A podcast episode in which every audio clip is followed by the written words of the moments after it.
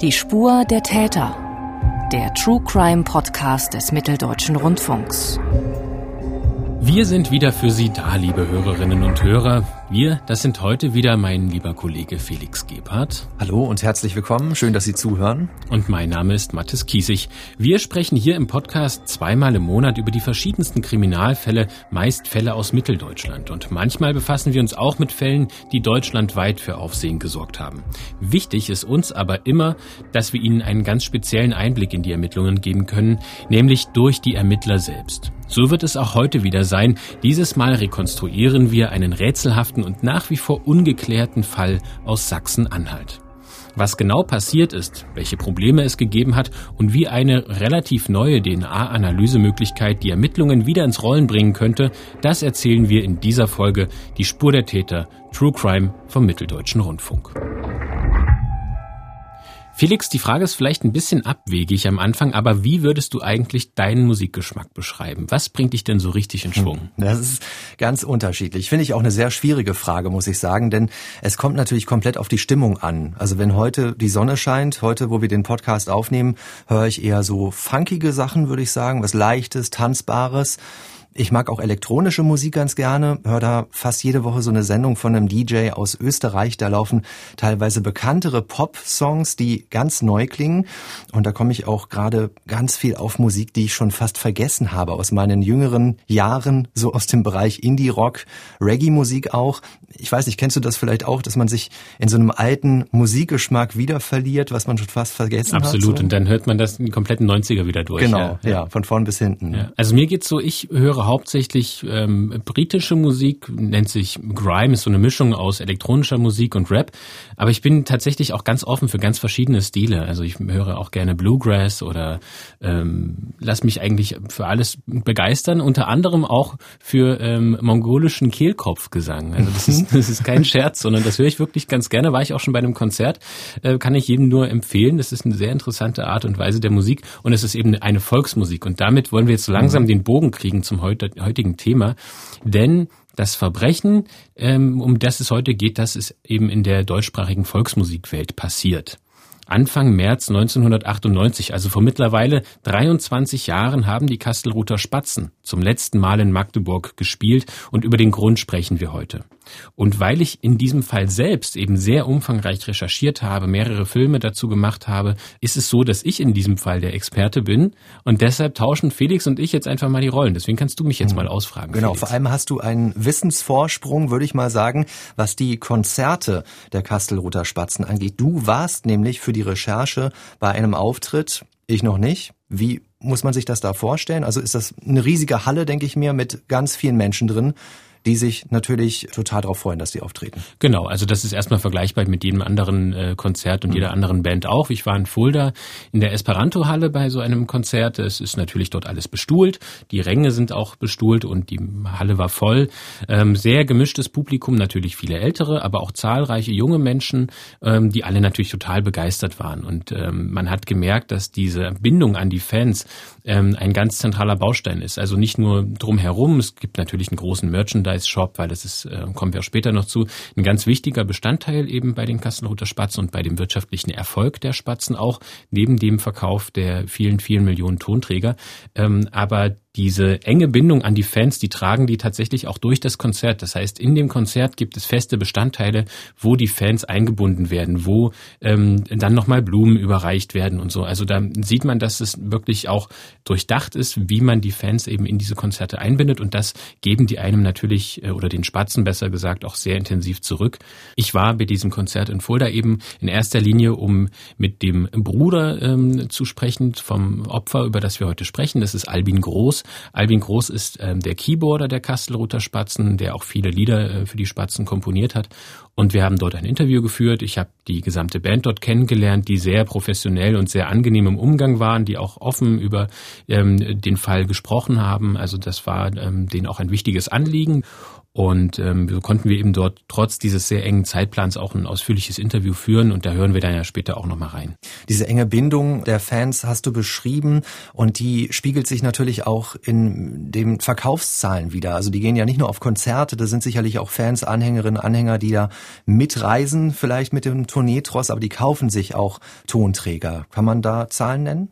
Also tatsächlich ist es so, dass die Kastelruther Spatzen eigentlich zu den erfolgreichsten Volksmusikgruppen im deutschsprachigen Raum überhaupt zählen. Die sind ja aus Südtirol, also Italiener, aber eben mit deutschsprachiger Musik. Mhm. Sie haben weit über 15 Millionen Tonträger verkauft. Natürlich ging das in den 90er Jahren ja eben schon los, beziehungsweise seit 1985 ist die Band ja schon aktiv. Sie haben 61 goldene Schallplatten, 21 Platinplatten für ihren Erfolg und zahlreiche Preise auch gesammelt, unter anderem 13 Mal alleine den Echo gewonnen, den es ja als Preis jetzt nicht mehr gibt, aber bis dahin eben diesen Preis ähm, regelmäßig abgeräumt, auch in Kategorien, die jetzt nicht nur auf die Volksmusik bezogen waren. Mhm. Und für dieses ganze Management dieser erfolgreichen Musikgruppe war einige Jahre jemand zuständig, der das Opfer hier in diesem Podcast heute ist. Karl-Heinz Groß war dafür zuständig. Über ihn wollen wir ausführlich sprechen und wir wollen erstmal genauer schauen, was war das für ein Mensch? Wie ist er eigentlich zu diesen Kastelruther Spatzen gekommen, zu dieser erfolgreichen Musikgruppe? Genau, ich hatte es ja schon gesagt, Albin Groß, der Keyboarder der Spatzen, ist der Bruder von Karl-Heinz Groß. Ähm, der hat ihn letztlich auch zu den Spatzen geholt, was er sich selbst tatsächlich immer noch so ein bisschen vorwirft. Da mhm. hören wir später noch mal rein. Obwohl er ähm, ja keine Schuld trägt. Nein, er trägt keine Schuld daran, aber dadurch, dass er ihn eben da reingeholt hat, macht er sich den Vorwurf, dass dadurch erst dieser, dieses Unglück oder diese, diese Tat dann passieren konnte konnte. Mhm. Ähm, Karl-Heinz Groß ist 1959 in Südtirol in Kastelruth geboren, dort aufgewachsen, ist, ähm, hat dann eben dort eine eigene Familie gegründet, Kinder bekommen ähm, und hat zuerst eine Handelsschule besucht, ist dann einige Jahre Busfahrer gewesen und hat für den Getränkehandel der Familie gearbeitet. Das ist auch total spannend, dass äh, diese Familie, obwohl sie eben wirklich ähm, einen sehr, sehr großen wirtschaftlichen Erfolg hat, tatsächlich in Kastelruth auch immer noch einen großen ähm, Getränkehandel betreibt und dort auch die, ähm, die Brüder auch immer noch aktiv waren. Das also, ist das, was man bodenständig nennt. Sozusagen. Würde, ne? Der Bruder äh, Albin Groß ist da bis heute aktiv. Und ähm, die Musik hat für ihn, also auch Musik zu machen, hat für ihn eher eine untergeordnete Rolle gespielt. Er war aber ein sehr, sehr geselliger Mensch. Und ähm, dann eben hat der Albin Groß ihn zu den Kastelruther Spatzen gebracht. Er hat sich dann die erste Zeit eben um das Merchandising äh, gekümmert, um den Fanartikel verkauft. Dann ist er der Manager geworden und hat sich eben ähm, daran gemacht, ähm, das alles ein bisschen zu professionalisieren in den 90ern. Und ähm, im Interview mit Albin Groß hat er mir erzählt, warum er seinen Bruder für den richtigen Manager gehalten hat und was er besonders an ihm geschätzt hat. Ja, charakterlich war er sehr stark also, äh, und, und, und vor allem sehr pflicht, pflichtbewusst. Äh, er hatte auch Handschlagqualität, also mit ihm musste man nicht jeden Satz schreiben, sondern was gesagtes Wort war Gesetz. Und so habe ich ihn in Erinnerung. Er war natürlich auch dann sehr gesellig und man konnte mit ihm wunderbar feiern. Er war ein großer Liebhaber von guten Weinen und guten Essen. Und auch wenn Familienfesttage anstanden, da, war, da ließ er sich nie lumpen und hat immer Leute und Freunde mit eingeladen. Du hast Albin Groß äh, hier im Backstage interviewt, im Rahmen eines Konzertes in Fulda. Wie, wann war das ungefähr? Zu welcher Zeit? Das war 2016, also 18 Jahre nach der Tat. Und man hat ihm angemerkt, dass ihn das bis heute oder bis zu diesem Zeitpunkt überhaupt nicht losgelassen hat. Und das wird sich jetzt auch nicht verändert haben, da der Fall eben immer noch ungeklärt ist. Also gesellig ist er gewesen, ein Familienmenschen, aber auch äh, Geschäftsmann, Handschlagqualitäten, sagt er. Ähm, wie viele Konzerte haben die Spatzen zu diesem Zeitpunkt gegeben? Also wie, wie groß war die Aufgabe als Manager? Also die Spatzen haben tatsächlich so 100 bis 120 Termine im Jahr. Das sind Konzerte fürs Fernsehen, das ist ihre Tournee, mit der sie sehr umfangreich eben im deutschsprachigen Raum unterwegs sind. Also die sind wirklich den Großteil des Jahres äh, unterwegs als Band und ähm, dann gibt es natürlich noch viele Dinge, um die sich Karl-Heinz Groß da auch kümmern musste. Ne? Eben die Absprache mit den Fanclubs. Ähm, da gibt es ja tatsächlich offizielle Fanclubs, die dann auch ein bisschen priorisiert werden, prädestiniert sind, was die, ähm, die Fanartikelverkäufe angeht, dass die da auch letztlich Kooperationen haben. Ähm, und äh, Karl-Heinz Groß hat ja auch, wie gesagt, diesen ganzen Ticketverkauf und sowas professionalisiert in den 90ern eben auf Computer umgestellt. Da hat er sehr viel bewegt und war eben den Großteil des Jahres mit dieser Band ähm, letztlich unterwegs in der ganzen Welt. Und zu Hause als Ausgleich hat er sich dann eben ein eigenes Haus gebaut, hatte das angefangen ähm, und äh, hat versucht, dort so einen Ruhepol auch zu finden, beziehungsweise hat ihn gefunden mit seiner Familie, mit seinen Kindern und mit seiner Frau. Steigen wir also ein in diesen Fall. Es ist Anfang März 1998, eine ganze Ecke her. Die Kastelruther Spatzen geben in dieser Zeit ein Konzert in der Stadthalle von Magdeburg. Aber es gibt Probleme im Vorfeld bei der Anreise schon nach Magdeburg. Genau, das Konzert ist am 5. März 1998 und schon bei der Anreise ähm, gibt es Probleme mit einem Transporter, den ähm, Karl-Heinz Groß auch fährt. Das ist der Transporter, in dem die Fanartikel transportiert werden. Das heißt, die Besucherinnen und Besucher dieses Konzerts an dem 5. März haben erstmal nicht direkt davon was mitbekommen, sondern das Fahrzeug ist noch angekommen. Die äh, Fanartikel konnten ganz normal verkauft werden. Ähm, der Auftritt läuft ganz normal ab und dann am nächsten Tag, am 6. März, will der ganze Tourtross eigentlich weiterfahren nach Essen, weil dort das nächste Konzert ansteht. Und Karl-Heinz Groß ist an dem Morgen noch guter Dinge. Der sagt, er bringt ähm, diesen Iveco-Transporter in die Werkstatt, geht davon aus, dass es eine Stunde dauert, weil er denkt, da ist irgendwie eine Beschädigung an der Radaufhängung und da müsste nur eine Kleinigkeit repariert werden, damit er hinterherreisen kann. Klingt ja auch so, wenn man zumindest noch zum Ort in, in Magdeburg gekommen ist. Genau, genau. Und äh, vom Hotel in der Innenstadt fährt er dann in den Magdeburger Hafen ähm, im Norden der Stadt und damals gab es dort eine Werkstatt für Lkw und Nutzfahrzeuge und dort bringt er diesen Transporter eben gegen 10 Uhr vorbei. Die Reparatur auch nach Ansicht der ersten Ansicht dieser Mitarbeiter dort soll tatsächlich nicht lange dauern. Ähm, doch dann kommt das erste die erste Verwirrung sozusagen. Die Mechaniker wollen auf einmal einen Teil im Motor tauschen, obwohl ja Karl-Heinz Groß, der ja auch als Busfahrer viele Fertigkeiten und auch einiges an Erfahrung im Umgang mit Autos hat, geht weiterhin fest davon aus, dass es ja in der Aufhängung liegt und nicht im Motor. Damit ist er also gar nicht so einverstanden. Und da gibt es schon erste Reibereien, Konflikte, ähm, Streit mit diesen äh, Werkstattmitarbeitern, weil er dann tatsächlich ein recht aufbrausender Mensch ähm, gewesen ist, kann man so sagen. Und das hat auch Albin Groß mitbekommen. Ähm, der regelmäßig dann dem Tag mit seinem Bruder telefoniert hat. Ja, er war äh, nervös und sehr aufbrausend, also er war eigentlich sehr verärgert. Er dachte, es wurde ein Push gemacht und die haben lange Zeit nicht genau analysiert, wo es, da wurde ja, man muss bedenken, heute wurde das Getriebe ausgetauscht, obwohl das Radlager kaputt war.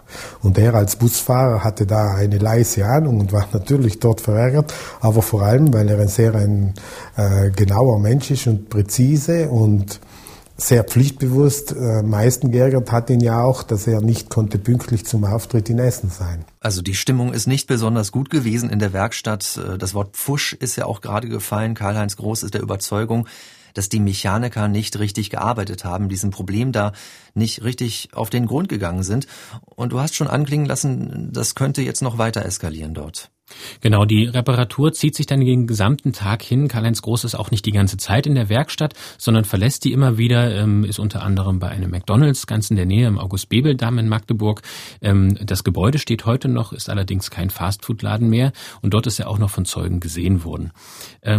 Letztlich ist es für ihn sehr ärgerlich, dass er es eben nicht zu dem Konzert nach Essen schafft. Er vereinbart dann mit seinem Bruder, dass er am nächsten Tag, also sprich am äh, geplanten 7. März, zum nächsten Konzert nach Glauchau, nach Sachsen dann ähm, wieder dazustoßen wird.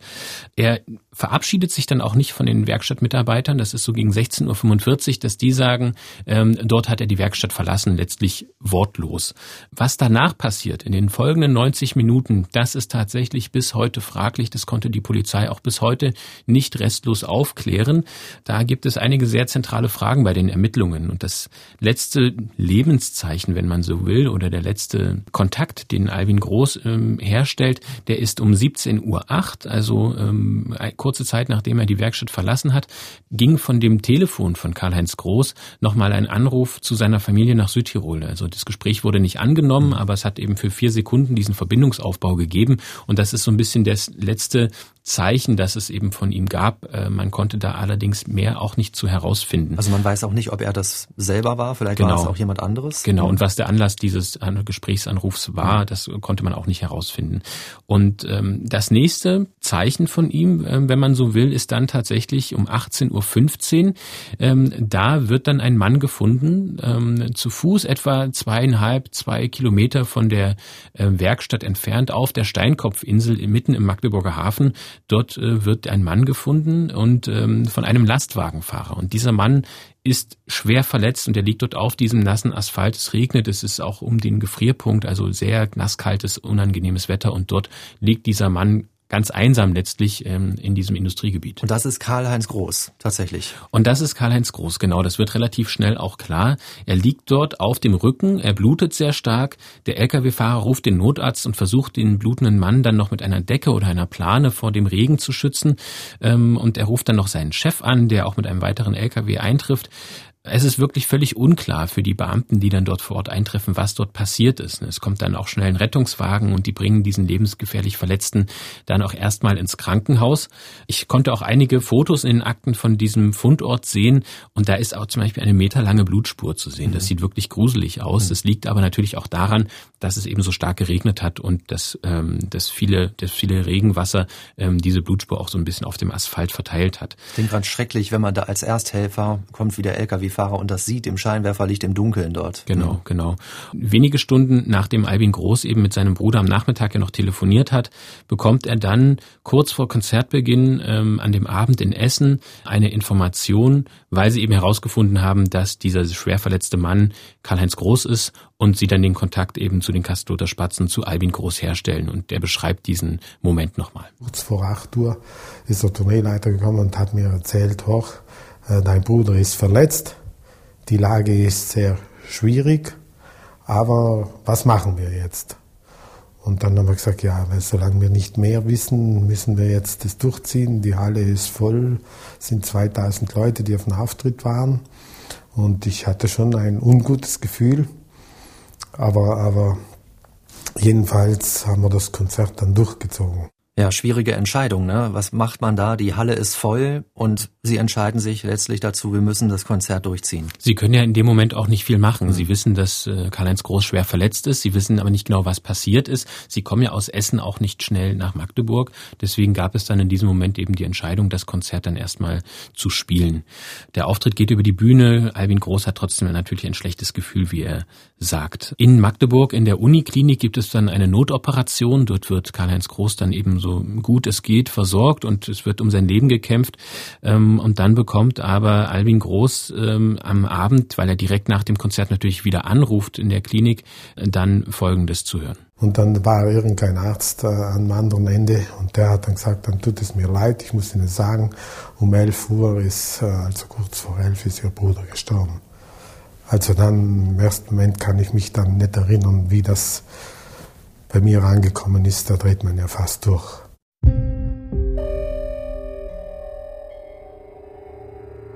Karl-Heinz Groß stirbt an diesem Abend am 6. März an seinen schweren Verletzungen am Kopf und am Oberkörper. Diese beiden Komplexe gibt es, so sagen es später die Rechtsmediziner. Die Ärzte können ihn nicht mehr retten. Wir wollen jetzt versuchen, diesen Fall, der die Kastelruther Spatzen nicht mehr loslässt, zu rekonstruieren. 50.000 Euro haben sie zur Belohnung ausgesetzt, wenn dieser Fall gelöst werden kann. Und die Fragen, die bis heute ungeklärt sind, die lauten, Wohin geht Karl-Heinz Groß, nachdem er die Werkstatt verlassen hat? Und wie kommt er auf diese zwei Kilometer entfernte Steinkopfinsel im Magdeburger Hafen im Norden der Stadt? Und was passiert zwischen 16.45 Uhr und 18.15 Uhr? Diese 90 genau, Minuten. Genau. Und wir sind natürlich für unsere Recherchen und Dreharbeiten auch auf dieser Steinkopfinsel gewesen. Das ist ein Firmengelände, ehemaliges VEB-Gelände aus DDR-Zeiten. 1998 waren das fast alles Ruinen letztlich. Ne? Diese Industrieanlagen dort sind ähm, dann nur noch Ruinen gewesen, zum Teil schon abgerissen. Das Einzige, was auf dieser Steinkopfinsel noch in Betrieb war zu diesem Zeitpunkt, ist ähm, der Hafen, das Hafengelände. Dort gab es ähm, eben Kräne, die Schrott verladen hatten oder andere ähm, grobe Gegenstände. Ihr seid und, da mit der Drohne drüber geflogen, das kann genau, man im Film ganz gut sehen, genau, wir sind, Übersicht. Wir sind mit der Drohne da drüber geflogen, da bekommt man einen ganz guten Eindruck und wir haben uns natürlich auch auf diesem Gelände bewegen können, ähm, auch gemeinsam mit der Polizei, ähm, um uns die genaue Lage dort nochmal anzuschauen. Ähm, das ist heute alles überwuchert. Ne? Also dort ähm, gibt es eben viele brachliegende Anlagen. Es gibt diese Lagerhalle noch, neben der Karl-Heinz Groß gefunden wurde. Ähm, wurde teilweise dort altes Brot gelagert. Also dieser Lkw-Fahrer, der Karl-Heinz Groß gefunden hatte, wollte dort zum Beispiel altes Brot abladen. Ähm, da werden heute natürlich ganz andere Dinge aufbewahrt. Die wird nach wie vor genutzt, diese Lagerhalle. Und auf diesem Gelände dahinter, auf dieser Brachfläche, ist heute eine große, ein großer Solarpark ähm, aufgebaut. Sonst ist dort alles überwuchert, im Sommer dann eben sehr grün. Ähm, und es stehen so verteilt ein paar Container auf diesem Gelände herum. Ähm, aber man hat das Gefühl, dass es so ein bisschen verlassen ist. Mhm. Und so Könnte ähnlich. Eine Filmkulisse sein. Auch, ja, ne? genau. Und so ähnlich ähm, ist es 1998 auch gewesen. Äh, zum Teil ist dort noch etwas weniger Asphalt gewesen. Das heißt, es war auch dann an diesem Abend 1998 natürlich noch schlammiger, weil es eben ähm, so ein schlechtes Wetter war. Und, und das ist quasi so eine Insel direkt an der Elbe, die ja durch Magdeburg fließt, aber auf diese Insel kommt man aber nur über einen Zufahrtsweg, habe ich gesehen, wenn man im Internet auf der Karte schaut. So im südlichen Bereich kommt man über eine Brücke. Genau, genau. Drauf. Das gibt nur diesen einen Zufahrtsweg über die Brücke. Das heißt, alle, die auch auf diesen, auf dieser Insel gearbeitet haben, die sich auf dieser Insel bewegt haben, müssen über diese Brücke gefahren sein. Und dieses Gelände, auf dem ähm, Karl-Heinz Groß dann letztlich gefunden wurde, der Fundort, die Polizei spricht ja explizit vom Fundort, das liegt auch direkt neben der Brücke. Das heißt, wenn man von dieser Brücke herunterschaut, schaut man auf diesen Fundort. Mhm. Ähm, jetzt ist es natürlich in diesem ähm, Anfang März um 18 Uhr dann auch schon recht dunkel. Ähm, um 16.45 Uhr ist es allerdings noch nicht dunkel. Das heißt, es gibt so diesen Zeitraum der Dämmerung, in dem man durchaus dann Dinge dort hätte wahrnehmen können. Aber wie schon gesagt, sind nicht besonders viele Leute normalerweise auf dieser Insel. Wir haben es tatsächlich geschafft, den Hafenmeister ähm, zu finden, der an diesem Tag 1998, damals noch nicht als Hafenmeister, aber eben im Dienst war. Mhm. Und ähm, da konnten wir uns auf einem der Kräne auch mal einen Überblick über die Relationen dort verschaffen und haben gemerkt, die Hafenarbeiter, die können dort nichts mitbekommen. Das sind tatsächlich mehrere hundert Meter. Da ist dieser Damm von der Brücke noch runterführend, der auch den Blick versperrt. Das heißt, das Einzige, was man theoretisch wahrnehmen könnte, wären Fahrzeuge oder eventuell Personen ganz weit weg, die sich über diese Brücke bewegen. Ähm, das heißt, die scheiden als potenzielle Zeugen tatsächlich eigentlich Weil das auch ein Riesengelände ist, wenn man von oben drauf schaut. Genau, genau. Also diese Hafenarbeiter haben nichts mitbekommen. Jetzt sind aber trotzdem die Ermittlungen dort losgegangen. Das heißt, dort sind an diesem Abend sicherlich auch die ersten Kriminalbeamten eingetroffen. Was haben die sich dort genau angeschaut? Genau, wir haben zu diesem Fall auch mit ähm, der Mordkommission sprechen können, die eben auch an diesem Abend 1998 dann dort eingetroffen ist, unter anderem Polizeihauptmeister Mike Reichelt, der eben an diesem Abend auch da gewesen ist. Zu dem Zeitpunkt ist Karl-Heinz Groß allerdings schon ins Krankenhaus gebracht worden. Der lag dann eben dort nicht mehr. Und ähm, wir konnten sehr viele intensive Vorgespräche führen, haben da eben sehr intensive Einblicke bekommen. Ich habe ja auch gesagt, dass ich auch einen Einblick in die Akten bekommen habe und Fotos nutzen konnte. Und Mike Reichelt ähm, schildert uns nochmal, wie seine ersten Eindrücke dort an dem Abend 1998 waren. Als wir hier draußen kurz nach 20 Uhr eintrafen, war der Geschädigte nicht mehr hier vor Ort. Er war auf dem Weg in die Uniklinik Magdeburg, wo in der Folge dann auch entsprechende Notoperationen stattfanden. Zum Zeitpunkt 18.17 Uhr war Dämmerung zu verzeichnen. Es hat geregnet, Temperaturen lagen um den Gefrierpunkt. Hier draußen war alles entsprechend nass, feucht. Und als wir dann zu späterer Zeit hier eingetroffen sind, war es natürlich schon dunkel. Es gab ganz schlechte Sichtverhältnisse hier, sodass wir mit dem Licht von unseren Dienstfahrzeugen und mit Hilfe der Lkw-Fahrer erstmal soweit den Bereich des Auffindens, äh, sprich den Fundort, auslöschen könnten, um uns einen Überblick zu verschaffen, was wie eventuell passiert sein könnte. Diese beiden Lkw oder diese Lkw, von denen er spricht, das sind eben die Lkw-Fahrer, die diesen Fund gemacht haben, die Karl-Heinz Groß gefunden haben. Die unterstützen eben bei diesen ersten Ermittlungen vor Ort. Das Problem ist natürlich, dass die, dass dieser Ort durch die erste Behandlung natürlich der ähm, Rettungsdienste und ähm, auch durch das Wegbringen natürlich muss das Leben gerettet werden. Aber es wurde dieser Fundort natürlich ein bisschen ähm, verändert. Das mhm. war also nicht ganz einfach für die für die Mordkommission dann dort tatsächlich ein ähm, ja doch veränderten Fundort vorzufinden. Ähm, darauf mussten die sich eben dann einstellen und das war nicht ganz einfach, wie Mike Reichelt beschreibt. Es ist natürlich klar, wenn eine schwer verletzte Person aufgefunden wird, dass diese schnellstmöglich rettungsmedizinisch versorgt wird. Und demzufolge war eben der Transport des Geschädigten Uniklinik vorrangig. Für unsere Ermittlungen selbst gab es natürlich da eine verschiebende Auffindesituation, sodass wir nicht mehr originär die Lage des Karl-Heinz Gross hier draußen fort nachvollziehen konnten und somit auf die Angaben sowohl Rettungsdienst, eingesetzte Polizeibeamte als auch den Kollegen des Kriminaldauerdienstes damals angewiesen waren. Das erschwert das Ganze, genauso wie es erschwert die Spurensuchesicherung auch an der Bekleidung äh, des Geschädigten selbst. Also das ist kein klassischer Tatort und es ist auch noch nicht mal ein Tatort, denn die Ermittler entscheiden sich relativ schnell, dass dieser Ort auf der Steinkopfinsel äh, anders zu bewerten ist. Also sie sprechen ganz bewusst nicht von einem Tatort, sondern von einem Fundort. Genau. Mike Reichelt geht davon aus, dass der Tatort woanders gewesen ist. Er begründet das unter anderem mit den Schuhen und der Kleidung des Opfers. Die war nämlich nicht so sehr verschmutzt, wie es dieser Fundort eigentlich ähm, hergeben würde. Also die Schuhe waren fast sauber, kann man sagen. Und ähm, da hätte man wesentlich mehr Schmutz finden müssen. Hier muss darauf verwiesen werden, dass damals äh, der Regen eingesetzt hatte, schon über einen längeren Zeitraum. Und die Bekleidung des Geschädigten als auch die Schuhe dazugehörig nicht die Anhaftungen aufwiesen, äh, dass der Karl-Heinz Gross hier möglicherweise über einen längeren Zeitraum unterwegs gewesen ist. Hinzu kommt, dass es ein abgelegenes Industriegebiet ist, auch heute noch nicht so frequentiert ist. Und letztendlich der fast parallel verlaufende August-Beo-Damm hier in Magdeburg dann doch knapp noch ein Kilometer entfernt ist und es nicht anzunehmen ist, äh, dass der Karl-Heinz Gross diese Ortskenntnis hier besessen hat, um sich hier zu bewegen. Außerdem wurde uns in der Zeit der Ermittlungen auch kein Grund dafür vorgetragen, warum Karl-Heinz Gross zu dieser späten Abendstunde sich hier in diesem Bereich aufgehalten hat. Dieser August-Bebel-Damm, von dem er jetzt nochmal spricht, das ist kein Damm in, im eigentlichen Sinne, sondern es ist eine Straße, eine Bundesstraße. Genau, ne? es ist eine Art Hauptstraße, die auch durch dieses Hafengelände oder an diesem Hafengelände entlang führt und von dem man eben zu den verschiedenen Abschnitten des Hafengeländes gelangt. Und davon ist es halt ein bisschen weiter weg. Genau, also es gab eigentlich keinen Grund, warum Karl-Heinz Groß sich von dieser Werkstatt wegbewegen sollte. Das ist auch keine direkte Verbindung gewesen, sondern er hätte wirklich einmal komplett um diesen Block herumlaufen müssen. In Luftlinie sind das nur wenige hundert Meter, aber dadurch, dass man eben nur von Süden auf diese Insel gelangt, hätte er durch, um ein komplettes Hafengelände und eine komplette Industrieanlage erstmal herumlaufen müssen.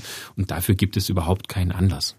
Gibt es noch weitere Anhaltspunkte, warum dieser äh, Ort kein Tatort, sondern ein Auffundort ist, nur der Fundort? Es spricht auch ein bisschen dafür, zumindest ähm, ist es ein Indiz, dass die ähm, Position von Karl-Heinz Groß so ungewöhnlich war. Der, er lag tatsächlich sehr gerade dort ähm, auf, diesen, auf dieser Fläche und im 90-Grad-Winkel zu dieser Lagerhalle abgelegt. Also tatsächlich wirkte es wie abgelegt und nicht wie jemand, der dort irgendwie spontan in einer Affekthandlung oder wie auch immer gearteten Motiv der Tat dort vor Ort irgendwie schwer verletzt wurde. Wir sind also nun am Fundort gewesen, wo Karl-Heinz Groß gefunden wurde und haben den Ermittler begleitet, noch einmal durchlebt, was seine ersten Dinge waren, die ihm durch den Kopf gegangen sind. Und die Frage ist natürlich, war das nun ein Unfall oder vielleicht ein Kapitalverbrechen? Das sind beides Theorien, die es in diesem Fall gibt, was passiert sein könnte.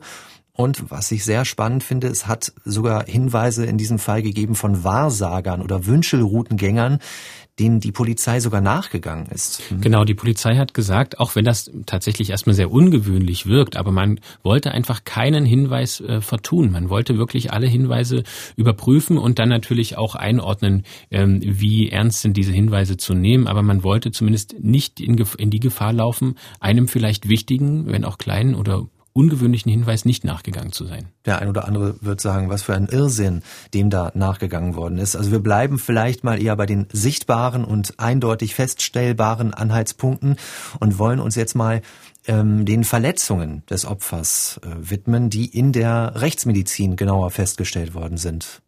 Genau, diese Untersuchung ist an der Universität Magdeburg gemacht worden und dort hat man eben die Leiche obduziert und man hat eben sich zwei Verletzungskomplexe genauer angeschaut. Du hast es vorhin schon mal angesprochen, es gab einmal schwere Verletzungen am Schädel und einmal schwere Verletzungen am Oberkörper. Ähm, der Rechtsmediziner Dr. Werner Kuchhäuser hat uns genauer erzählt, was in dem Bericht steht. Er hat eben damals Karl-Heinz Groß obduziert und er hat zunächst mal beschrieben, was genau am Oberkörper festgestellt wurde schwere Verletzungen im Bereich des Rumpfes mit ausgedehnten Unterblutungen an der Hinterseite des Rumpfes und auch an dessen Vorderseite, Rippenbrüche, Abbrüche von Dornfortsätzen, Bruch der Wirbelsäule, Bruch des rechten Schulterblattes, dann Verletzungen der Lungen und auch der Leber. Der zweite Verletzungskomplex fand sich im Bereich des Kopfes. Wir fanden hier im Bereich der Schädelhöhe zwei Aufplatzungen der Haut bzw. der Schädelschwarte. Darunter waren dann Knochenbrüche feststellbar. Und dadurch, dass es diese Knochenbrüche im Kopf gab, sagt er, gab es eben auch Verletzungen am Gehirn. Man geht davon aus, dass es einen gezielten Schlag gegen bzw. sogar auf den Kopf gegeben hat, also eine Gewalteinwirkung, die von rechts hinten gekommen sein soll. Und ähm, der Experte kann auch ausschließen, dass diese Verletzung durch einen Sturz zustande gekommen sein könnte. Also wenn ich es hier so zeigen darf, hier oben in diesem Bereich für einen Sturz zu ebener Erde ist ein derartiges Verletzungsbild völlig abwegig. Das kann so nicht funktioniert haben. Natürlich kann eine Person von von einer Ebene auf eine andere fallen und fällt mit dem, kommt, prallt mit dem Kopf direkt auf. Äh, das ist möglich. Aber wir haben äh, im Obduktionsprotokoll seinerzeit auch ausgeführt, dass für uns sehr plausibel Schläge mit einem harten Gegenstand sind. Werner Kuchhäuser beschreibt das ganz plastisch. Diese Kopfverletzungen können kein Unfall gewesen sein, weil so kann man gar nicht auf den Kopf fallen, dass diese Verletzungen entstehen. Das genau, oben, oben auf dem Kopf mhm. tatsächlich. Also es gab einen Schlag, ein Fausthieb, ein Gegenstand wurde vielleicht auch benutzt, um zu schlagen, irgendwas in diese Richtung von hinten. Und die Rechtsmedizin hat dann äh, bestimmt auch geschaut, ob es Kampfspuren gab oder Hinweise auf eine Abwehrreaktion. Hat man da was feststellen können? Einen möglichen Kampf als Ursache für die Verletzungen schließt die Rechtsmedizin nach ihren Untersuchungen eigentlich erstmal aus. Also es hat keine Auseinandersetzung gegeben. Da schaut man ähm, im ersten Schritt natürlich immer nach bei solchen Verletzungen. Ähm, und Werner Kuchhäuser hat uns erklärt, wie man das herausbekommt und wie man da vorgeht bei so einer Obduktion. Bei derartigen Sachverhalten achten wir natürlich immer darauf, hat ein Kampfgeschehen stattgefunden, also eine tätliche Auseinandersetzung mit einer anderen oder mehreren anderen Personen. Wir präparieren dazu die Arme, weil wir hier gegebenenfalls Abwehrschutzverletzungen finden oder Zeichen auch des Austeilens von Faustschlägen. Das Opfer wehrt sich, schlägt vielleicht auch zu. Das kann Spuren hinterlassen. Wir haben derartige Befunde nicht erheben können. Also man könnte ja jetzt davon ausgehen, dass äh, es ein Tatmotiv gibt wie Raubmord, also dass da jemand zugeschlagen hat, um ihm das Geld abzunehmen. Kommt das in Frage? Auch das schließen die Ermittler tatsächlich aus, weil der Verletzte beim Auffinden mehrere tausend Mark Bargeld bei sich hatte und darüber hinaus noch ein hochwertiges Handy für die damalige Zeit und Schmuck. Ähm, das hat er alles noch bei sich und man muss sich auch die anderen Verletzungen noch genauer anschauen. Und somit kann man auch noch eine andere Theorie verfolgen, nämlich dass es vielleicht erst einen Unfall gegeben hat und infolgedessen eine Verdeckungstat. Wobei man auch sagen muss, ähm, es konnte nicht zweifelsfrei geklärt werden, welche Verletzung zuerst oder welcher Verletzungskomplex zuerst entstanden ist. Erst der Schlag auf den Kopf oder erst die schweren Verletzungen am Oberkörper. Aber wir gehen jetzt mal von dem Fall aus, dass es so wäre, das Opfer wurde äh, erst in einen Unfall verwickelt, versehentlich vielleicht auch, und zum späteren Fundort dann geschafft, um dann dort die Spuren zu verwischen. Genau, und dieser Unfall könnte im Bereich des Oberkörpers gelegen haben. Das ist auch eine Theorie, die die äh, Ermittler verfolgt haben. Wir haben im Verein mit der Polizei uns Gedanken darüber gemacht und haben uns auch im Obduktionsprotokoll dazu mit der notwendigen Vorsicht äh, geäußert. Die Verletzungen im Bereich des Rumpfes sind Folge einer schweren Rumpfquetschung. Was könnte hierbei in Frage kommen? Zum Beispiel könnte die Person eingequetscht worden sein äh, gegen äh, zwischen einem LKW und einer Wand beispielsweise oder zwischen zwei LKWs. Hier muss man nur vorsichtig sein, um nicht zu viel zu spekulieren. Aber ein derartiger Mechanismus ist absolut äh, plausibel. Wir haben ja Verletzungen gefunden an der Vorder- und der Rückseite des Rumpfes. Wir sprechen hier von Widerlagerverletzungen. Das heißt, der Rumpf wurde eingequetscht zwischen zwei Gewalten. Einmal zum Beispiel die Wand und zum anderen vielleicht ein LKW. Wir können auch nicht gänzlich ausschließen, dass ein Überrollmechanismus stattgefunden hat. Zwar haben wir hierfür nicht ausreichend charakteristische Verletzungen feststellen können, aber wir müssen die Bekleidungslagen hierzu mit äh, ins Kalkül ziehen und so können wir eben diesen Mechanismus auch nicht ganz ausschließen. Die Verletzungen des Opfers wurden anhand von Fotos auch nochmal vermessen und mit den Maßen ähm, eines LKWs verglichen. Das wurde natürlich auch bedacht, dass ähm, Karl-Heinz Groß auch von dem LKW-Fahrer, der ihn entdeckt hat und tatsächlich vielleicht einfach wegen der schlechten Witterungsverhältnisse zunächst gar nicht gesehen hat, mhm. ähm, dass er von diesem überrollt wurde. Das wurde überprüft. Man hat dort aber auch keinerlei Ansätze gefunden, dass es so gewesen sein könnte. Man hat die LKW dann überprüft und ähm, generell, als man eben das mit Maßen eines LKWs verglichen hat, hat man festgestellt, prinzipiell lässt sich dieses ähm, Verletzungsbild in Einklang bringen mit ähm, so einer Verletzung von einem Unfall durch einen LKW. Das ist also durchaus realistisch. Die Frage ist eben, was ist zuerst passiert. Mhm. Und ähm, die Gutachter der Rechtsmedizin Magdeburg sagen eben, es geht eine stark gequetschte Gewalt auf diesen Oberkörper aus. Die Rechtsmedizin in Magdeburg hat die Leiche genauer untersucht, die Leiche von Karl-Heinz Groß. Und auch wenn wir zur Reihenfolge der Verletzungen nichts Abschließendes sagen können, haben wir nun einerseits die Annahme, es gab einen Unfall. Dafür sprechen die Verletzungen am Oberkörper. Aber auf der anderen Seite sprechen die Schädelverletzungen mehr dafür, dass wir hier eine gezielte Tötung oder sogar einen Mord haben. Genau, bei diesen Kopfverletzungen geht man eben nicht von einem Unfall aus, sondern, so steht es auch im Bericht, es soll Hiebe mit einem stumpfen, harten Gegenstand gegeben haben. Und diesen ähm, Tötungs-, vielleicht sogar Mordverdacht, den gibt es bis heute, denn tatsächlich Mord verjährt ja nicht. Also können die Ermittlungen auch jederzeit wieder aufgenommen werden. Dazu habe ich nochmal nachgefragt für MDR aktuell bei der Polizei in Magdeburg mit dem Sprecher telefoniert und er sagte mir, es gibt keine neuen Spuren zurzeit. Die Ermittlungen würden ruhen, aber es ist eben keine Einstellung nach Strafprozessordnung, sondern das Fachkommissariat kann jederzeit wieder die Arbeit aufnehmen. Mathis, du hast, ähm, wie schon gesagt, mehrere Filme über diesen Fall gemacht, für Kripo Live im MDR produziert. Du hast auch Ausschnitte der Polizeivideos gezeigt, da wo die Durchsuchungen dokumentiert worden sind. Und man kann da auch so ein bisschen den Aufwand erkennen, erahnen, der betrieben worden ist. Welche Ermittlungsschritte gab es denn ganz konkret seit dem Tod von Karl-Heinz Groß? Also die äh, Polizei hat tatsächlich einen sehr, sehr großen Aufwand betrieben. Am nächsten Tag ist dort eine Hundertschaft hingeschickt worden und es sind auch Spürhunde hingeschickt worden. Die haben eben dieses Gelände dann auf den Kopf gestellt, diesen Fundort. Ähm, davon gibt es auch Bildaufnahmen, die wir eben nutzen konnten. Ähm, die Polizei ist dann auch sehr schnell an die Öffentlichkeit gegangen, hat dort dann eben natürlich auch nach Hinweisen gefragt und nach Hinweisen gesucht. Und ähm, sie haben dann eine Ermittlungsgruppe gebildet, die auch mit Bezug zu dieser Musikgruppe ähm, den Titel EG Spatzen erhalten hat. Bis zu 60 Beamte konzentrieren sich dann über Jahre auf diesen Fall, natürlich eben mit ein bisschen schwankender Anzahl. Und dort versucht man dann eben diesen Fall aufzuklären. Und wir haben es ja schon angesprochen, die gehen jedem noch so kleinen Hinweis nach. Mike Reichelt hat mir erzählt, dass er mehr als 20 Mal an dieser Stelle gewesen ist, wo Karl-Heinz Groß eben gefunden wurde.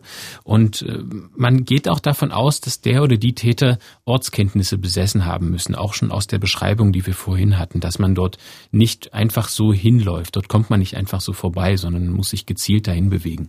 Also liegt zumindest der Verdacht auch nahe, dass da jemand arbeitet und vielleicht deshalb der Täter oder zumindest als Tatverdächtiger jetzt in Frage gekommen ist. Genau, genau.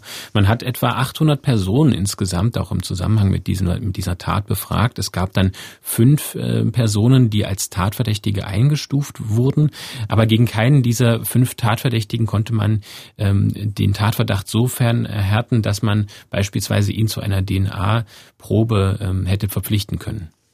Wir wollen mal noch ein bisschen genauer auf diese Verdachtsmomente eingehen, darüber sprechen. Besonders Naheliegend wird unseren Hörerinnen und Hörern ja erscheinen, nach unseren Erzählungen im ersten Teil des Podcasts, dass der Tod von Karl-Heinz Groß irgendwas mit diesem Streit in der Werkstatt zu tun hat. Also da gab es diese Unstimmigkeiten, das Wort Pfusch ist gefallen und er hat sich da tagsüber sehr lange aufgehalten. Also das heißt, irgendein Verhältnis ist da entstanden. Und es gibt natürlich auch Lkw in so einer Lkw-Werkstatt. Und man hat mhm. ja gesagt, dass so ein Unfall mit einem Lkw auch nicht unwahrscheinlich ist. Ähm, genau gegen diese Mitarbeiter gibt es dann eben auch einen Verdacht. Und äh, dann hat man eben auch in dieser Werkstatt alles auf den Kopf gestellt. Auch dort wurde alles durchsucht, mit Spürhunden durchsucht, nach Blutspuren durchsucht. Ähm, da werden, wird auch Blut gefunden. Das waren dann aber tatsächlich, als man äh, das überprüft hat, tatsächlich Arbeitsunfälle von den Werkstattsangestellten, mhm. ähm, wie sich dann eben herausgestellt hat. Und diese große Werkhalle, ähm, dort war eben Karl-Heinz Groß fast den ganzen Tag. Man ähm, ist ja davon ausgegangen, dass der Transporter eben ein defektes Radlager hatte, es dann eben die Konflikte gab über diese ähm, über diesen Teilaustausch im Motorraum. Ähm, es, er soll sehr unruhig und zornig gewesen sein. Das wurde auch so beschrieben. Und ähm, insofern gab es natürlich dieses Motiv der Verärgerung, wo man vielleicht auf einen Totschlag hätte irgendwie hindeuten können oder eben, dass es einen Unfall gegeben hat, den man vertuschen wollte in dieser Werkstatt. Es gab allerdings dann keine Indizien oder Beweise, die diese Theorie tatsächlich hätten stützen können. Also wir denken das nochmal ein bisschen konkreter. Also, dass ein Mechaniker im Streit über diese Reparaturen die Nerven verloren hat, groß auf den Kopf geschlagen hat, ihn schwer verletzt hat. Das waren die Überlegungen der Polizei gewesen. Und dass dieser Mechaniker vortäuschen wollte, dass es einen Unfall gegeben hat, dass er ihn doch angefahren haben könnte. Das äh, ist also nicht stichfest gewesen am Ende. Es war dann so, dass tatsächlich alle Mitarbeiter dieser Werkstatt auch ähm, wegen dieser Verdächtigung Speichelproben, DNA-Proben abgeben mussten. Ähm, und letztlich wurden diese DNA-Proben auch mit ähm, einer Spur, die es bei der Kleidung und auf der Kleidung von Karl-Heinz Groß gab, gegengecheckt. Also es gab dort einen DNA-Abgleich und da gab es eben keinen Treffer. Das heißt, ähm, diese DNA, die an Karl-Heinz Groß gefunden wurde, gehörte nicht zu den Werkstattmitarbeitern. Und damit, wenn man davon ausgeht, dass diese DNA an der Kleidung von Karl-Heinz Groß eben möglicherweise vom Täter oder der Täterin stammt, dann ähm, sind es eben nicht die Werkstattmitarbeiter gewesen. Es gab einen weiteren Verdacht, der mit der Auffindesituation zu tun hat. Haben wir auch schon angesprochen. Auf dieser Steinkopfinsel kam dieser Lkw-Fahrer vorbei, so hat er es später berichtet und hat Karl-Heinz Groß gefunden um ja ums Leben ringend und der Verdacht fiel auch eine Zeit lang auf ihn, auf diesen Lkw-Fahrer, der ihn gefunden hat. Wie ist das ausgegangen? Genau, man hat dann eben überprüft, wie wir vorhin schon angesprochen hatten, ob es irgendwie Unfallspuren an diesem LKW gibt. Man hat äh, natürlich ihn intensiv befragt und aus dem Gesamtbild heraus, es gab dort eben keine Spuren, die dazu gepasst hätten und aus den Befragungen heraus ist auch ähm, den Ermittlern und der Staatsanwaltschaft, da ist keine Überzeugung entstanden, dass diese Theorie tatsächlich so gewesen ist, dass der LKW-Fahrer, der ihn gefunden hat, etwas mit dieser Tat zu tun haben könnte. Es gab noch einen weiteren Verdacht, und zwar gegen den Fanclub in Magdeburg. Ähm, und zwar gegen den Leiter dieses Fanclubs und dessen Ehefrau. Ja, genau. Der Verdacht, der stützte sich darauf, ähm, dass es einen Streit gegeben hat zwischen Karl-Heinz Groß und diesem äh, Fanclubleiter. Ähm, der hatte den tatsächlich den Status eines offiziellen Fanclubs entzogen. Ich hatte es ganz am Anfang schon angesprochen. Da gibt es für diese offiziellen Fanclubs tatsächlich auch letztlich wirtschaftliche Priorisierung. Das heißt, die kommen leichter an diese Fanartikel ran. Sie können die teils auch in Kooperation vertreiben. Ähm, und das war dann eben, wurde dem entzogen, weil es ähm, da Ungereimtheiten gegeben hatte, woraufhin es eben diesen Streit gab. Und verdächtig war auch, dass dieser Fanclubleiter Lkw-Fahrer war, ähm, und er eben ähm, ja diese Steinkopfinsel als Lkw-Fahrer in Magdeburg auch durchaus kannte. Ähm, die Polizei hat dann Fingerabdrücke genommen, das Auto durchsucht, ähm, aber auch hier gab es dann eben keinerlei Übereinstimmungen.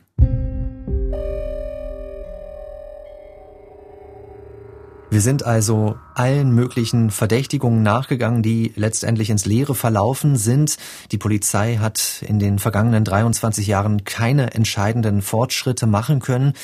Die größten Hoffnungen werden deshalb jetzt auf die DNA-Spuren gesetzt. Das sind in unserem Fall Anhaftungen an der Kleidung des Opfers. Und diese DNA, die könnte noch viele Jahre später den Durchbruch bringen. Besonders im Fokus ist die Jacke von Karl-Heinz Groß, die er getragen hat. Welche rechtlichen Möglichkeiten gibt es denn, diese DNA-Spuren, die da gefunden sind, für die Tätersuche zu nutzen? Das ist tatsächlich ganz spannend. Ähm, es ist tatsächlich viele Jahre so gewesen, dass es in Deutschland nur eine Möglichkeit gab. Es gab nur die Möglichkeit, eine DNA-Spur mit der DNA-Datenbank abzugleichen. Also ähm, man konnte eben eine unbekannte DNA-Spur einer ähm, in der DNA-Datenbank bekannten Person eben abgleichen und dort dann herausfinden, gibt es einen Treffer oder nicht. Ähm, dafür muss diese Person aber letztlich irgendwie mal straffällig geworden sein und diese DNA schon mal aufgenommen worden sein. Sonst ähm, ist man nicht in dieser DNA-Datenbank. Oder wie du es eben beschrieben hast, die Werkstattmitarbeiter, da gab es einen hinreichenden Tatverdacht und somit hat man diesen Vergleich angestellt, der aber auch ins Leere ging. Ganz genau, ganz genau. Und das war eben die einzige Möglichkeit, die man hatte bis zum Jahreswechsel 2019, 2020. Genauer gesagt, offiziell am 13. Dezember 2019 ist eine Novelle der Strafprozessordnung in Kraft getreten, bei der der Paragraph 81 ähm, erweitert wurde. Und zwar ähm, wurden da neue Möglichkeiten geschaffen, aus der gefundenen DNA Informationen herauszulesen. Also das heißt, da gibt es etwas, was technisch schon lange möglich gewesen ist, aber rein rechtlich in, im Strafprozessrecht in Deutschland noch nicht erlaubt war. Genau, also die Wissenschaft ist da schon sehr weit gewesen und ist heute auch natürlich schon wieder weiter, als sie ähm, es im Strafprozessrecht natürlich ist. Ähm, man kann dieses Spurenmaterial eben genauer untersuchen und zwar auf folgende äußerliche Merkmale hat man sich dann in Deutschland festgelegt. Man kann, man darf die ähm, DNA auf äh, Augenfarbe, Haarfarbe, Hautfarbe und das Alter der Person hin untersuchen. Mhm. Diese Methode nennt sich die phänotypische DNA-Analyse und das war den Ermittlern eben in Deutschland bisher verboten. Das ist, glaube ich, jetzt eine Frage, die viele beschäftigt, wenn, wenn sie das hören jetzt. Ähm, lässt sich mit dieser neu erlaubten Methode eine Person eindeutig identifizieren? Also beispielsweise, wenn ein Haar gefunden wird, das vom Täter stammt, kann ich dann ohne Vergleichsprobe sagen, so sieht die Person aus und wir könnten vielleicht sogar ein Phantombild erstellen? Nein, das ist nicht möglich. Also wir können oder die, ähm, die Wissenschaftler können das noch nicht komplett herauslesen, wie beispielsweise ein Gesicht ähm, aufgebaut ist, wie das auslesen soll. Das ist genetisch enorm komplex. Ähm, theoretisch wäre es möglich, aber soweit ist die Wissenschaft mhm. eben im Moment noch nicht, sondern steht da eigentlich noch sehr am Anfang. Aber es ist eben eine Eingrenzung möglich. Man kann also ähm, Tätergruppen eingrenzen aufgrund eben von Haarfarbe, Hautfarbe, ähm, Augenfarbe. Das heißt, ich habe einen Täterkreis, äh, bevor ich diese äh, DNA-Analyse gemacht habe, diese neuere oder relativ neue Analyse und kann dann sagen, okay, ich verkleinere diesen Kreis. Genau, genau. Und wir waren dafür in, ähm, in Rotterdam, in den Niederlanden, ähm, ist diese Methode seit vielen, vielen Jahren schon ähm, zugelassen und dort gibt es einen Wissenschaftler, der in ähm, unter anderem in Berlin und in Leipzig studiert hat. Das ist Professor Manfred Kaiser und das ist tatsächlich eine Koryphäe, was die äh, Phänotypenanalyse äh, oder die generell die forensische DNA-Analyse angeht. Ähm, das ist tatsächlich ganz spannend gewesen. Wir waren dort in diesem äh, Klinikum in Rotterdam, wo er forscht. Der Manfred Kaiser ist tatsächlich ein, ja, wie man sich so einen äh, wilden Wissenschaftler vorstellen mhm. kann, im, im, positiven Sinne, also mit, mit wehendem Haar und ähm, ein großgewachsener, schlanker Mann, ähm, der wirklich brennt für seine Arbeit und die auch tatsächlich sehr gut erklären kann, obwohl es ein wirklich komplexes Thema ist. Das Büro ist ein, äh, man könnte sagen, er ist im Genie im Chaos, mhm. ähm, aber also tatsächlich ganz viele Bücher im Hintergrund. Bücher und äh, Berge, bergeweise mhm. Zeitschriften, aber er weiß natürlich genau, wo was ist. Mhm. Und er leitet dort eben dieses Team, das eben immer weiter daran forscht, welche weiteren ähm, Merkmale man aus einer DNA herauslesen kann. Und ähm, er forscht eben jetzt an diesen Grundlagen wirklich der forensischen Molekularbiologie. Eine phänotypische DNA-Analyse kann nie eine Person identifizieren. Vielleicht in ganz, ganz ferner Zukunft, wenn es Leuten wie mir geglückt ist, die Gesamtheit eines Gesichts in der Gesamtheit seiner genetischen Grundlagen zu verstehen. Davon sind wir weit entfernt. Aber ansonsten sind es immer nur Gruppen, äh, die man beschreibt aufgrund von Aussehensmerkmalen. Ganz einfach, weil die Aussehensmerkmale nicht individuenspezifisch sind, sondern gruppenspezifisch. Die Gruppe der Blauäugigen, die Gruppe der blauäugig Blonden und so weiter. Insofern ist es also immer ein Ermittlungswerkzeug, um die Suche nach der unbekannten Person zu erleichtern, zu fokussieren, einzugrenzen.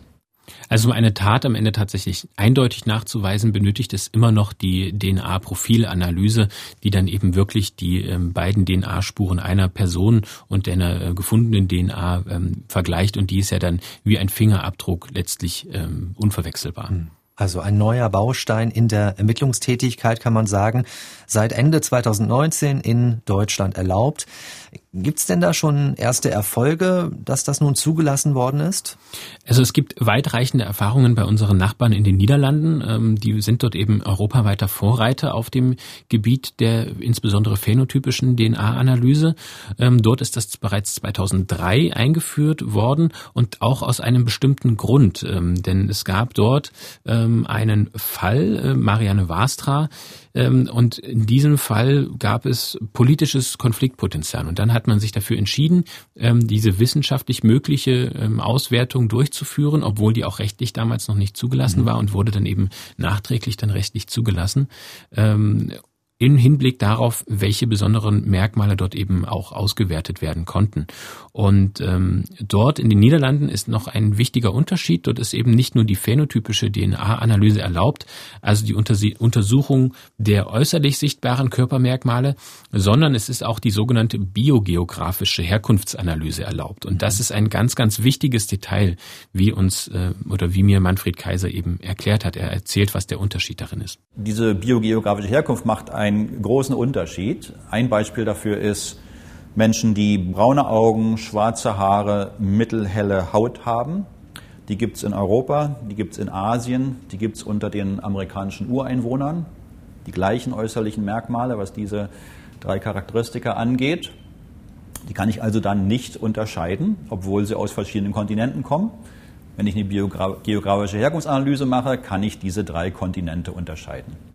Genau, und man könnte eben mit dieser biogeografischen Herkunftsanalyse nochmal genauer eingrenzen, welchen Personenkreis man eigentlich sucht. Und Professor Kaiser ist der Auffassung, dass beides so eng zusammenhängt, dass es gar nicht sinnvoll ist, das zu beschränken. Also er sagt, dass es regelmäßig eine Korrelation zwischen den Aussehensmerkmalen und der biogeografischen Herkunft gibt.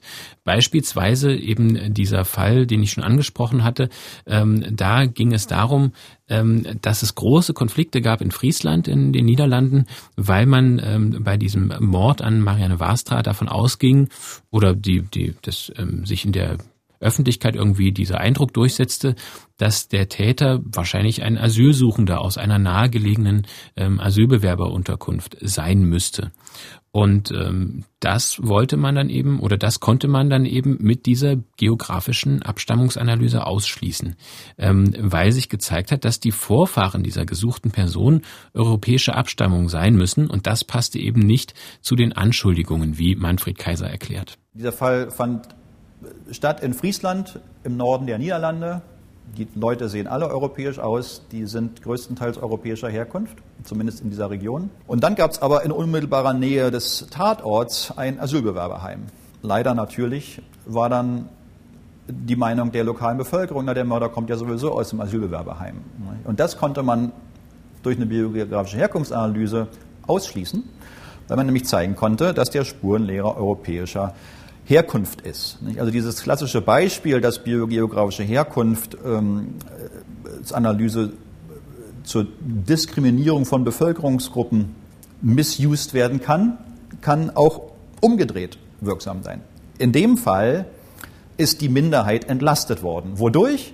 Durch eine biogeografische Herkunftsanalyse. Also Manfred Kaiser wirkt auch sehr begeistert davon, dass er sowas bewirken kann mit diesen Analysemöglichkeiten. Genau. Und diese, ähm, diesen Ermittlungsfall oder diesen Ermittlungserfolg im Fall Marianne Wastra, den gab es dann letztlich dadurch, dass man gesagt hat, okay, wir müssen uns jetzt auf ähm, die europäische Bevölkerung dort konzentrieren. Dann gab es einen Massen-DNA-Test ähm, und man konnte dort dann wiederum die ähm, über, über die Abstammungsanalyse auch den, ähm, den Personenkreis über die Verwandtschaftsverhältnisse sehr stark eingrenzen, womit man letztlich ähm, den Täter am Ende dann fassen konnte.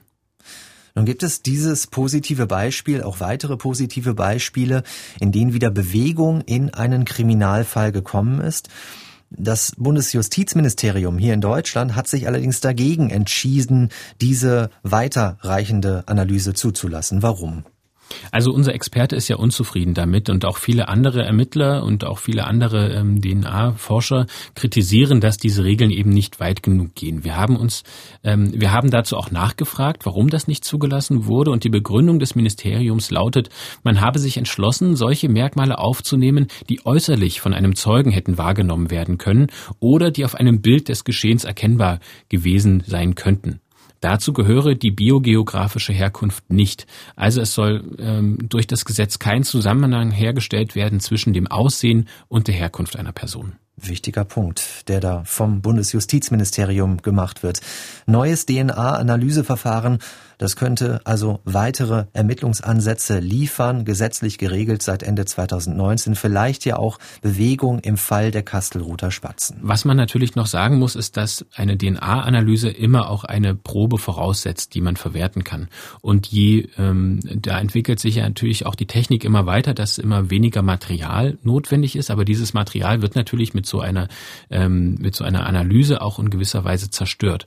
Irgendwann ist dieses Material aufgebraucht. Das heißt, man muss sehr sorgfältig umgehen, umso sorgfältiger, je weniger DNA-Probenmaterial vorhanden ist. Und das könnte der, ähm, das Problem sein, dass eben einige Fälle die potenziell dort in, reinspielen könnten, dann im Moment noch nicht angegangen werden, weil man sagt, wir wollen einfach nicht die wenige DNA, die wir haben, diese wenigen Materialien, jetzt dafür riskieren. Wir wollen zum Schluss nochmal den Bogen schlagen, zurück zu unserem Fall, den wir hier besprochen haben, und zwar darauf zurückkommen, wie die Familie und die Freunde damit umgegangen sind, dass Karl-Heinz Groß am 6. März 1998 ums Leben gekommen ist.